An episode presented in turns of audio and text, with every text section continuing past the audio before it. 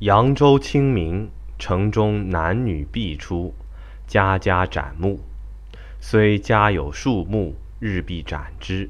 故轻车骏马，箫鼓画船，转折再三，不辞往复。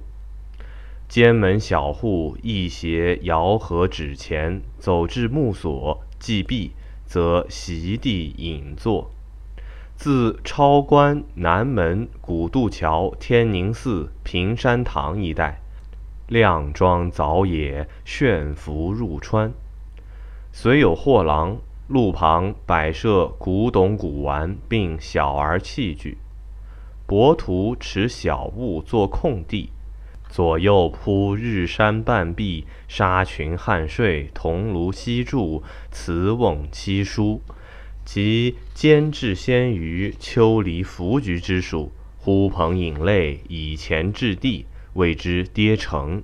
或六，或八，或十，谓之六成、八成、十成焉。百十其处，人环观之。是日。四方流域及徽商西谷、曲中名妓，一切好事之徒，无不闲集。长塘风草，走马放鹰；高阜平冈，斗鸡蹴鞠；茂林清月，披软弹筝。浪子相扑，童稚纸鸢；老僧因果，古者说书；立者伶伶，敦者折折。